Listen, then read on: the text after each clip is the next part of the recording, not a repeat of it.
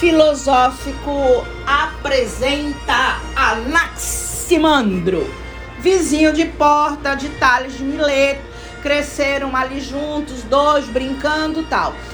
O Thales era mais chegado a brincadeira na água, tal. Quando ele era criança, ele achava que ele era um peixe, ficava lá nadando, nadando, nadando.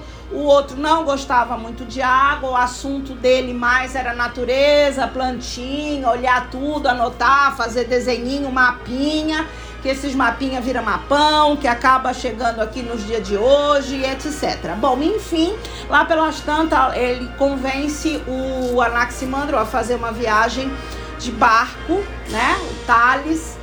E nessa viagem tem assim um maremoto dá um banzeiro e o labirinto do Anaximandro, nossa, fica muito forte, tudo roda, o mundo quer parar e ele fica mal. E o Thales lá, pulando na água, nem aí, sabe?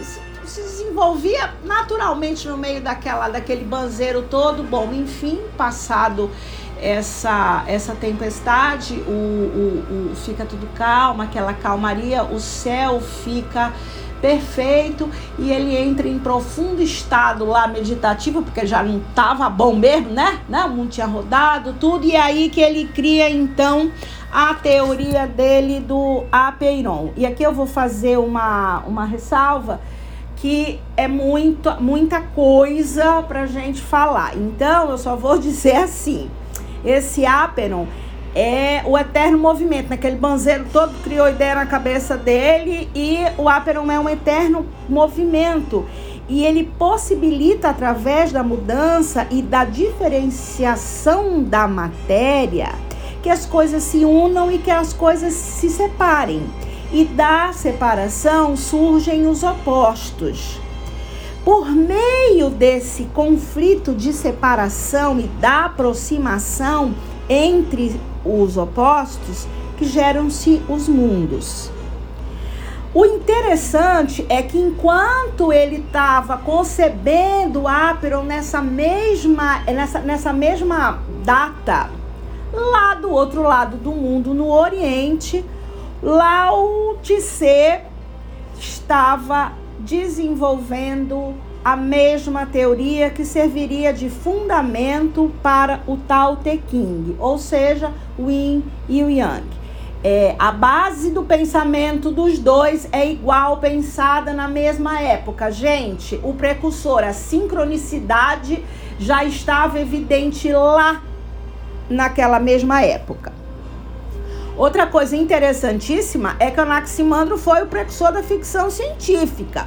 Porque, como a teoria do Aperon, é inevitável que se fale na teoria dos multiversos e de vários universos que para ele a gente é um mundo dentro de outro mundo, né?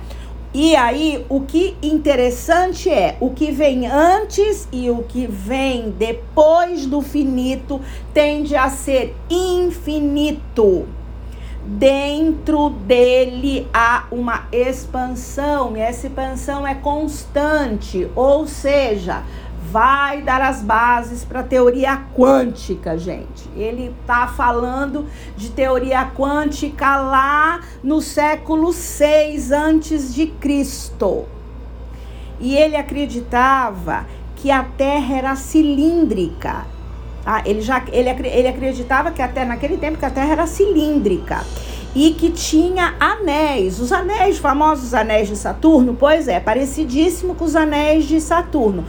Mas o Sol e a Lua ficavam orbitando aí nesses anéis. E tinha um tal um buraquinho que por esse buraco passava as luzes que incidiam na Terra. E aí a gente vai ver que ele é o precursor também da teoria da evolução, porque ele dizia que o Sol agia sobre a água e gerava os seres aquáticos que acabaram indo se diferenciando e geravam os homens.